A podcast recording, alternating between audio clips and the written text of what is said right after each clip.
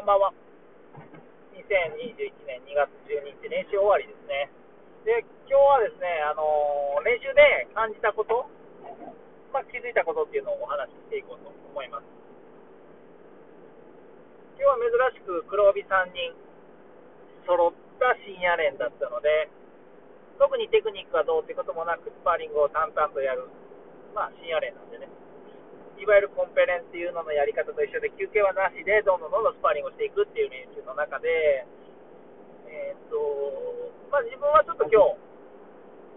縦系のスイープですね。前奥に倒す。で手前に後転で持ち上げてっていうのの逆技のスイープ。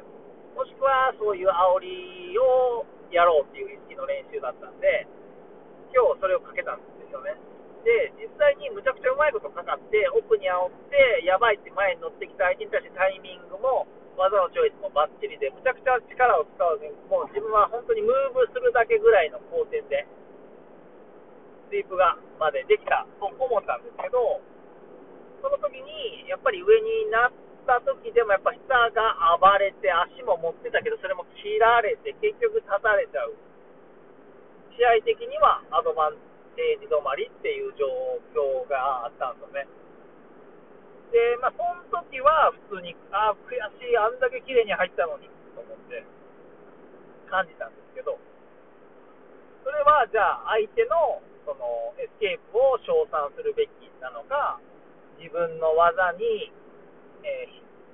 ー、季語があったのかっていうのを考えたときに、技自体はかかってるんで、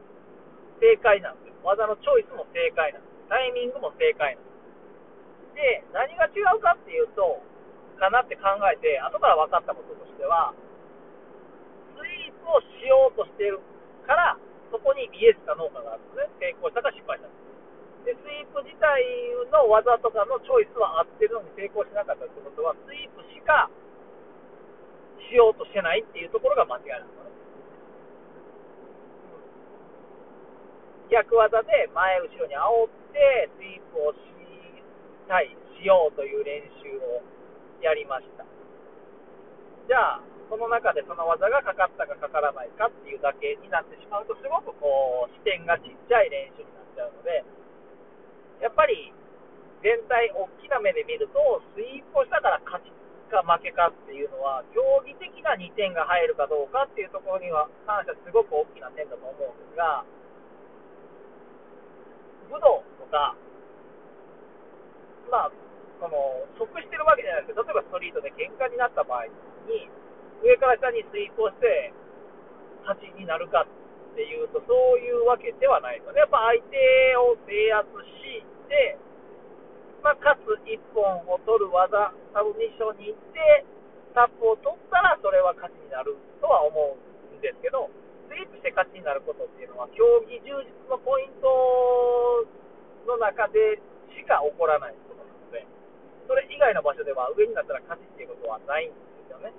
だからやっぱ大きな目で見たときに、上になったら勝ちっていう考え方でかける技ってそこまでしかないんですよね。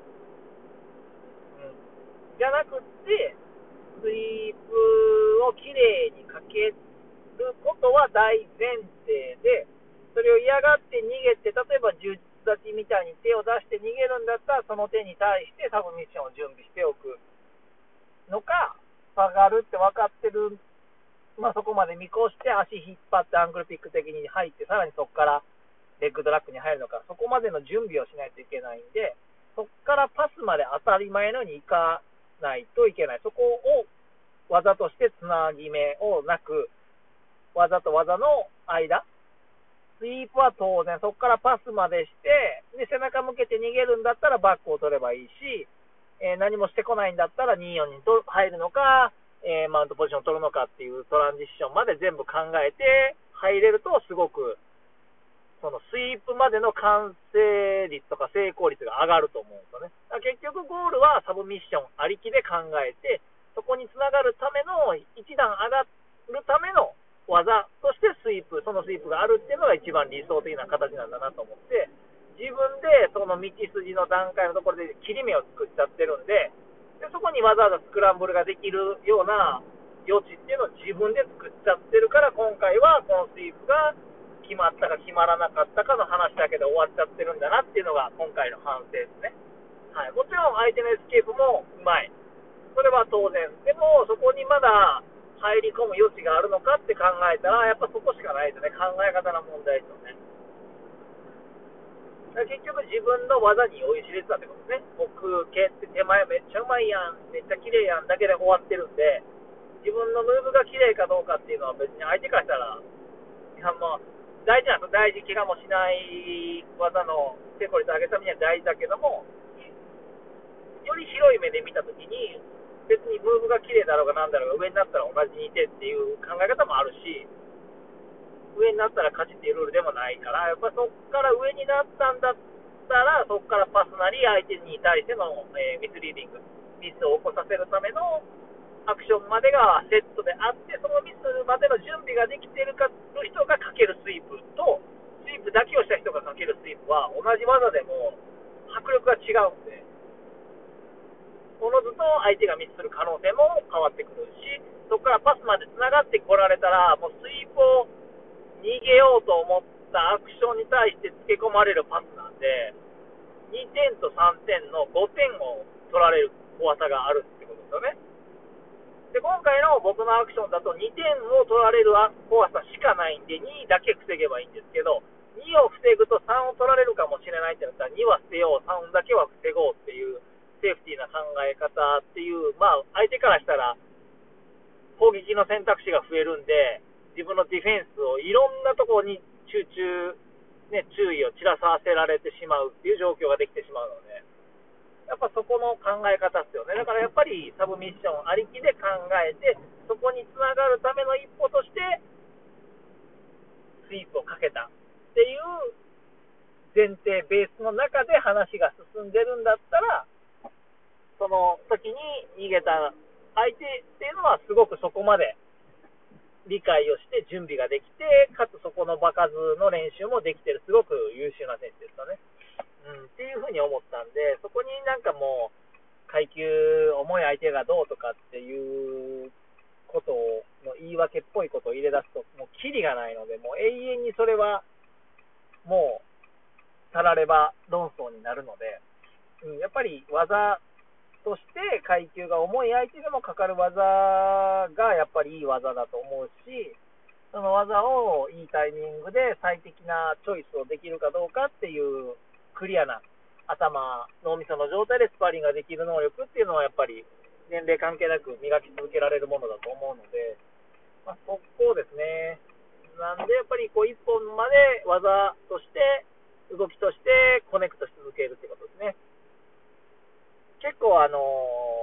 メンデスなんかも connect っていう言葉すごく使うんですけど、技自体を connect しましょう。基本のムーブを connect することでテクニックができると。で、右に行く技と左に行く技をつなげることで、右に行く技も左に行く技も成功率が上がる。なぜならば相手は2つ注意をしなければいけないので、単純に50%、50%ずつの注意力になるので、確率は上がる。ものずとね。っていうのが一つだし、今回のその戦略として、3点のパスをする、そこから2-4なのか、マウントなのか、バックなのか、ポジションヒエラルキーの中の2点、3点、4点っていう階段を上っていく中での段差の中でのつなぎっていうことをちゃんと考えておくと。いいポジショニングを取るためのポジショニングの間に自分からわざわざ隙を作るなということですね。スイープだけをしたいとか、うん、パスだけをしたいっていう相手は、あのすごく守りやすいですね。あ、スイープ来たいんだな。で、スイープに来ようとしてるのを防ぐだけっていうのになれば、それはもちろん防ぐ、げる可能性も上がるけど、スイープに来るか分かんないし、スイープに来るのを防ごうとして出てきた手までサブミッションで狙ってくるような相手だと、うかつに手も出せなくなるんで、じゃあ、おのずとスイープの可能性も上がるみたいな、その振り幅、選択肢の多さっていうのを常に残せるかどうかっていうところの connect を、うん、持ちなさいっていうのは、トップゲームの考え方でも常にメンデスさん言ってたので、で、膝をついてしまうと、その選択肢を減らしてしまうから、できる限り、あのー、両膝はつくな。もちろんつかないといけない時はありますよ。あのー、バービーしないといけないとかね。そういう例外的な時は除いて、自分がアタックをするときは、自分から選択肢を減らすようなことはしない。うん。で、やっぱり、それは自分がアタックをし続けるってことですね。もう2位勝ってるからこのままでいいやっていう逃げるような選択肢とか考え方を持った時点で、相手からしたらもう攻める気持ちがないっていう相手ほど怖いもあの怖くないものはないので、こっちがアタックし続けるで、相手はディフェンス一辺倒っていうのは、自分はスイープされるかもしれないとかっていう怖さがなかったら、アタック余裕でできちゃうんで、そこのプレッシャーは、たとえスイープができなかったとしても、ボトムになっても常に持っとかないといけない。もういつでもスイープしてやるぞっていう。で、それを嫌がって出してきた手を取って、サブミッションにもいけるぞっていう力、うん、気持ちですね。うん、いけるぞっていう、まあ、行こうとしないと、やっぱ受けてる方も全然怖さはないんで、で、トップでも常にパスはいけるぞと、別にスイープなんかされても怖くない、スイープされたってすぐひっくり返ってやるしっていうぐらいの、まあ、気持ちで、全然怖がらずにバンバン上をやるっていうのが大事です。いつでも来い全然いつでも上やってやるっていう気持ちはすごく大事だと思います。上をやりながら、下になってもスイープもいつでもできるし、だからもう早いカウントでバンバンスイープをし合う展開の、うん、試合で2位になった時に結局じゃあ上にいた方が勝ちっていう方が心理的には強い。んで、最初の2点取った方が、上で終わったら勝ち、下でも同点っていう心理的なアドバンテージも取れるし、でその心理的なアドバンテージがある中でバンバンバンバンコネクトされると、右左走られて、スイープの時でもサブミッションと織り交ぜられてってすると、やっぱもう守り一辺倒になってしまうんで、あのやっぱりやられたり負けるときのパターンでこっちなんですよね。うん、だから最初の2が欲しいっていうので、下に大取り合いする。でも、えー、裏を返せば、別にもうスイープされる怖さがない。もう全然10分ずっと立っといてやるよっていうぐらいのトップの強さを鍛えておけば、下下になって、立っちゃえば、アドマンもらって攻めれるんで、そうなったら結局最後は自分の上になったら勝てるんで、自分が下の間は負けるけど上になれば勝てるっていう状況はトップを選んでも作ることができるし、0-0でアドバーも何もない状態の上下が決まっちゃった場合だと、下が若干有利かな。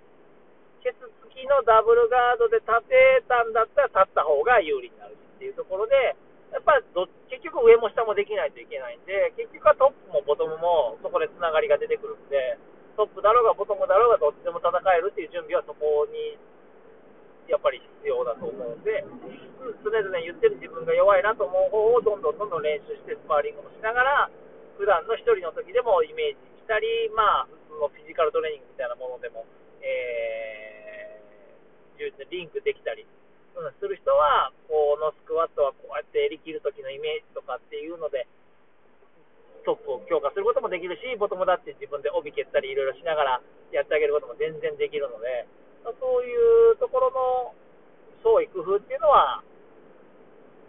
地方だろうが、なかなか練習相手がいなかろうが、同じぐらいのレベルがいなかろうが、ある程度まではできると。もちろん、国内でもトップで戦おうと思ったら、もうそれはもう無理です。やっぱり専業でやってる人の覚悟は違いますから、そんな甘いもんじゃないですか。まあでもそこにちょっと風穴開けてやるぞぐらいの気持ちで挑むのはすごくあのー、粋だなと思います。うん、相当な覚悟しないと、そら、生半可な気持ちで立てないですけどね。うん。でもそういう気持ちで立ったことがあるんで、うん、行く人はすごいなと思うし、そこまでの準備をしてきたことに対してもリスペクトはできるし、うん、で今までそういう場面に出てらっしゃった方々に対してもやっぱりリスペクトはできるんで、やっぱり出てないやつの方がごちゃごちゃ言うんだよね、ああだこうだ。でもやっぱり出て、そこの場にいたやつしか、本当は語る権利はないし、説得力もないので、まあ、そこが今回の練習で感じた部分かな、なんでうまくいかへんかっていうところを突き詰めていったら、実際かける技だったりは悪くないんで、その考え方とか、そもそものそのやっぱり格闘技なんで、やっぱり相手を制圧してコントロールしていくっていうところの大枠からはやっぱ外れてはいけないっていうところが大事になってくるのかなっていう、まあ、原点を教えてもらえたような気持ちになった、そんな練習でした。では、おやすみなさい。